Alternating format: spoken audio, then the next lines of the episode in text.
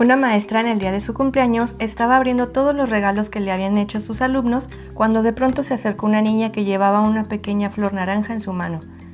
Vaya, dijo la maestra sorprendida, ¿dónde has encontrado esta flor tan bonita? Bueno, en realidad no la he encontrado, he ido a buscarla. Esta es una flor que solo crece en las partes más alejadas del bosque, junto a la orilla del lago. La profesora sabía que el lago estaba a unos 6 kilómetros de distancia de la escuela y que aquella niña habría tardado horas y horas en conseguir la flor. Se emocionó tanto que no pudo evitar derramar unas lágrimas.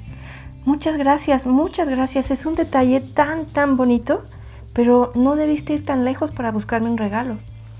Mm, es que eso también forma parte del regalo, maestra, contestó la niña.